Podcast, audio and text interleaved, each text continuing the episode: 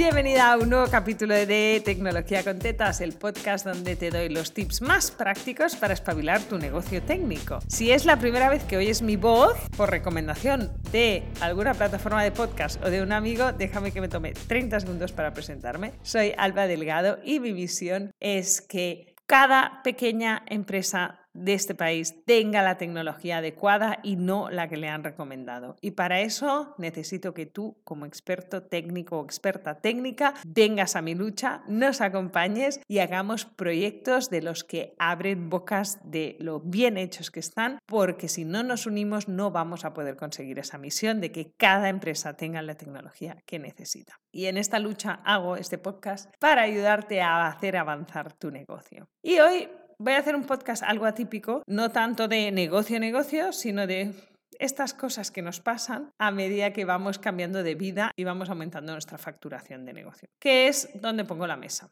o donde pongo el ordenador.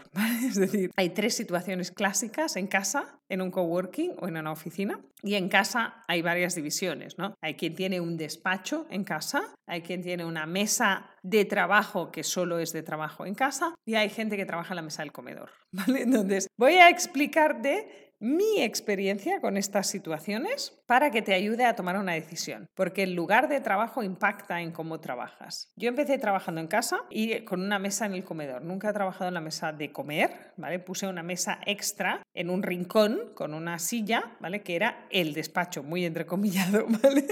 Entonces, el despacho era la esquina del comedor. Pero es verdad que yo tengo una capacidad de concentración y compartimentación, es decir, si estoy trabajando, estoy trabajando. No estoy haciendo nada más. No me despisto, no voy a poner lavadoras, no bajo a la compra, eh, no me pongo a hablar con la vecina. O sea, si estoy currando es como si no estuviera en casa. ¿Qué me pasaba cuando vivíamos en Barcelona? Estábamos en centro ciudad, que había mucho ruido. Y yo desde siempre he hecho mucho material audiovisual. He grabado cursos, he dado clases en directo, he dado cursos grabados, he hecho YouTubes, podcast es más nuevo, pero vídeos de YouTube he hecho prácticamente desde el principio. Entonces, mi gran drama era que no tenía el suficiente silencio para grabar. O no tenía buena luz, porque tampoco podía tener un set de grabación en medio del comedor. Entonces tenía problemas logísticos de tener la oficina en casa. Si eres un consultor financiero y no haces vídeos de YouTube y no das clases en directo y haces análisis financiero en PowerPoint, pues es igual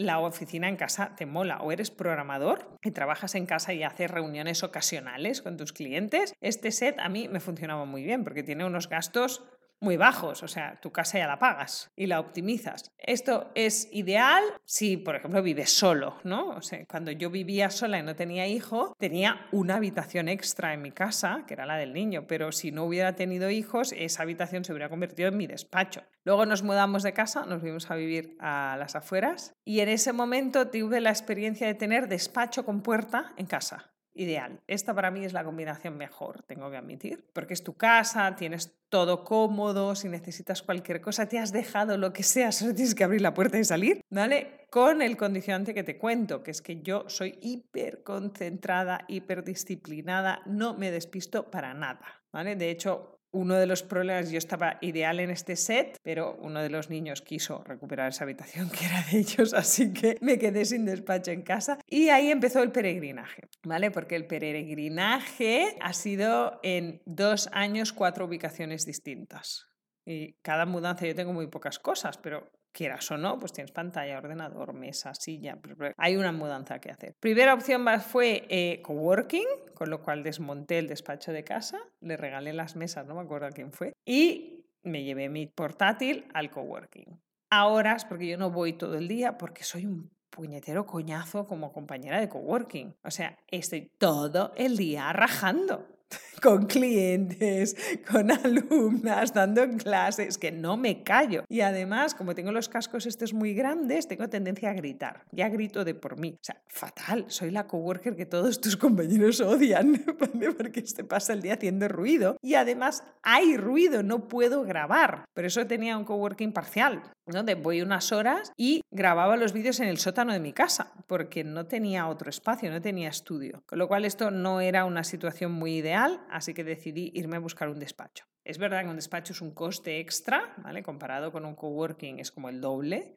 El primer despacho que tuve me costó, creo que me costaba como 400 euros, 390, algo así. Pero era un despacho con las divisiones entre despachos de metal, o sea, se oía todo era estar exactamente en el mismo sitio que el coworking, porque la pobre chica que estaba en el despacho de al lado, cada tres por tres tenía que venir a decirme, oye, no grites. O si ella estaba hablando, yo no podía grabar material es para esto, para pagar el doble y no poder grabar tampoco porque hay ruido, pues esto duró unos meses. Después de esto tuve la oportunidad de irme a compartir una oficina. Éramos tres personas, un espacio súper grande.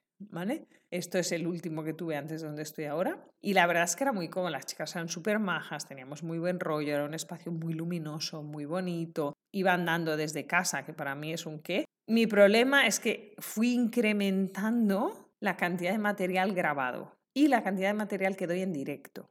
Directos de dudas, eh, directos de Instagram. Y entonces lo que me pasa es como éramos tres y mi zona estaba justo al lado del baño, pues se veía la gente pasar, abrir la puerta del baño, salir. Y entonces muchas veces este mismo podcast lo acababa grabando en casa para poderlo grabar del tirón. Yo me pongo a grabar nada nuevo bajo el sol y me grabo 10 capítulos del tirón.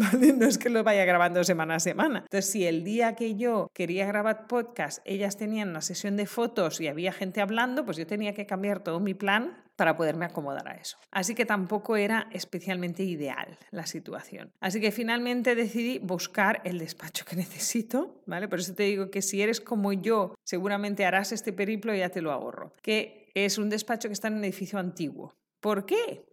porque primero es más barato. Y después porque tiene dos cosas que los edificios modernos de oficinas no tienen, que es paredes, paredes de construcción, ¿vale? O sea, yo no oigo nada donde estoy y los demás no me oyen a mí, con lo cual es fantástico, puedo grabar a cualquier hora, cuando me dé la gana y durante todo el tiempo que quiera. Y tiene una segunda cosa que para mí es importante, que es ventanas practicables, es decir, puedas abrir la ventana, puedas ventilar, puedas renovar el aire. Y además en este caso tengo la ventaja de que el aire acondicionado es de la oficina, o sea, yo me autorregulo mi temperatura de confort, que yo tengo una temperatura de confort bastante alta que es incompatible con otra gente. Muchas veces que me dicen, joder, qué calor hace aquí. Yo, ya, pero estoy estupenda. En verano no pongo el aire, ¿vale? Pero sí me, me gusta ventilar, me gusta tener luz natural, así que aquí estoy estupenda. Ahora llevo casi un año y creo que aquí me voy a quedar pero sí que es verdad que si te ayuda oír mi periplo oficinero, coworking, etcétera, aquí lo tienes en este capítulo un poco off the record, no tan técnico, no tan de mis cosas, pero es que al final donde trabajamos también nos da una energía diferente. Si estamos muy cómodas, yo cuando estoy cómoda creo mejor, ¿vale? Cuando estoy incómoda, cuando tengo ruido, no pienso igual.